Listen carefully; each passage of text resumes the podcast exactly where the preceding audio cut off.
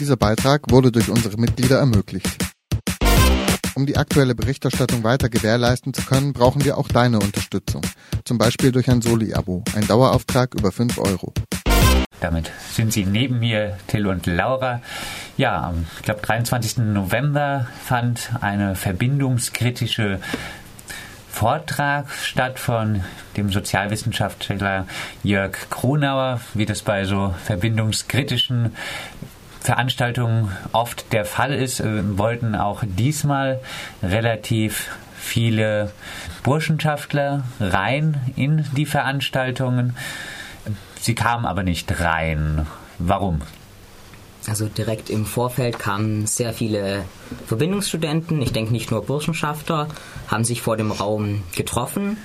Die waren teilweise stark alkoholisiert und sind dann sehr aggressiv aufgetreten. Wir konnten dadurch die Sicherheit für die Veranstaltung nicht garantieren und haben uns entschlossen, das rauszuhalten, also die Verbinder rauszuhalten. Das Ganze hat eigentlich schon mittags begonnen, als auf futter.de es hieß, dass der Vortrag stattfindet und dass mit Protesten gerechnet wird. Es wurde gesagt, der Referent wünscht es nicht gefilmt zu werden, was sich dann auch, was dadurch eben vermutlich auch passiert ist. Später haben die Verbinder von draußen auch gefilmt. Jetzt hat sich per Badische Zeitung der Vorsitzende der Alten Herren Studentenverbindung Saxo Silesia zu Wort gemeldet. Er hat gefordert, im Interesse der akademischen Diskussionskultur dem UASTA keine Räume mehr in der Universität äh, zur Verfügung äh, zu stellen, weil er in diskriminierender Weise mit den Verbindungsstudenten umgegangen ja, seid, ihr als UASTA. Wie geht ihr mit dieser Kritik um? Also, ähm, ich finde die Kritik relativ haltlos, meiner Meinung nach.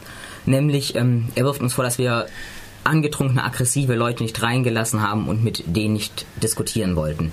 Die Leute, die da kamen und nicht reingelassen wurden, waren nicht auf Diskussion auf, aus, die waren rein auf Störung aus. Wenn sich Leute eingefunden hätten, die nur hätten diskutieren wollen, hätten wir uns darauf natürlich eingelassen. Auch die Juso Hochschulgruppe war auch in der Badischen Zeitung zu lesen, kritisiert äh, die Ausschließung der äh, Verbindungsstudenten.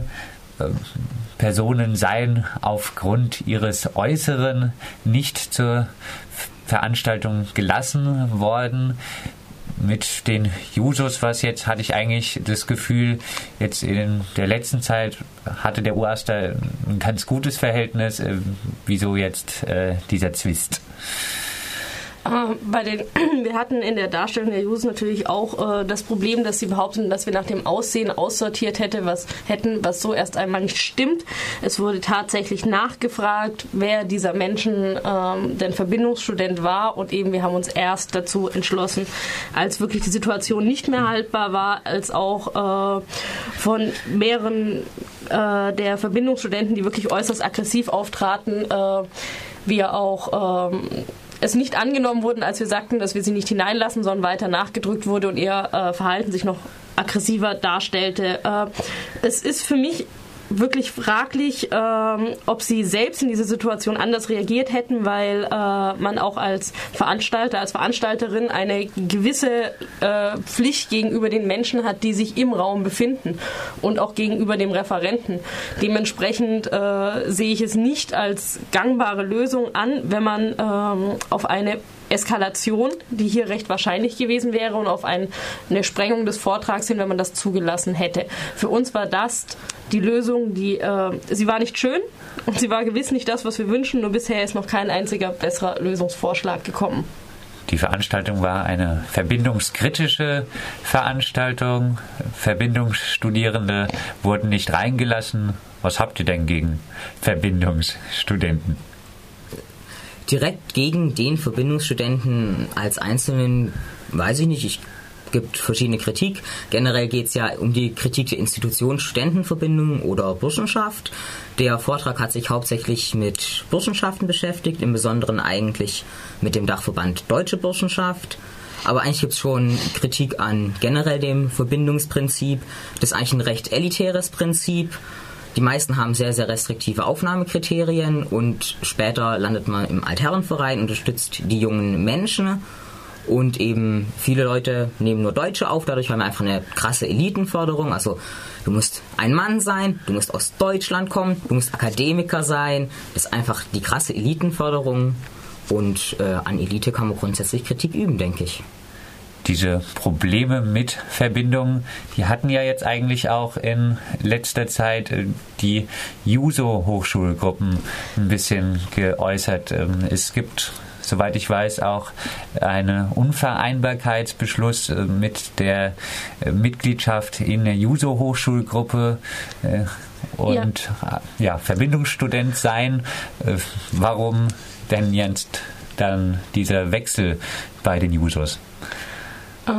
Also eben die Haltung der Users zu diesem expliziten Vorgang ist durchaus interessant, daher eben bereits im Mai dieses Jahres auf Bundesebene bei den User-Hochschulgruppen ein Beschluss gefasst wurde, dass ähm, dass äh, die Teilnahme an einer User-Hochschulgruppe nicht vereinbar sei äh, mit einer Mitgliedschaft in einer Verbindung. Diese, äh, dieser Beschluss ist zwar nicht bindungsgebend äh, für ähm, die Gruppen nach unten. Jedoch wurde er mit einer großen Mehrheit angenommen und in diesem Antrag wird unter anderem auch davon gesprochen, dass es keinerlei Akzeptanz für Verbindungen an Hochschulen geben darf. Ähm, das ist eine interessante Position, wenn man sich jetzt ansieht, äh, wie sie in diesem Fall reagierten. Mm, wir vermuten, dass es diesmal einfach die Möglichkeit gab, äh, uns zu kritisieren, was äh, bei den Jusos sonst seltener, wofür sie sonst seltener direkten Anlass haben und in der Form zu versuchen, Oberwasser zu gewinnen. Die Jusos haben gefordert, es hätte, wenn es gar nicht gegangen wäre im Raum, ähm, hätte die Polizei dazu geholt werden sollen. Warum ist das für euch keine Möglichkeit gewesen? Also zum einen möchte ich mir einmal den Eklat vorstellen, wenn wir tatsächlich die Polizei gerufen hätten, um andere Studierende aus dem Raum zu räumen. Ich gehe davon aus, dass der Skandal noch viel größer gewesen wäre, wenn der Vorstand des UASTAS nun auch noch die Polizei ruft. Sogar, äh, also auch in äh, Hinsicht auf die Verbindungsstudenten habe zumindest ich und ich glaube die anderen Teile des Vorstands auch wenig Interesse daran, dass deren Daten oder ähnliches aufgenommen werden. Dies finden wir im Allgemeinen schlecht.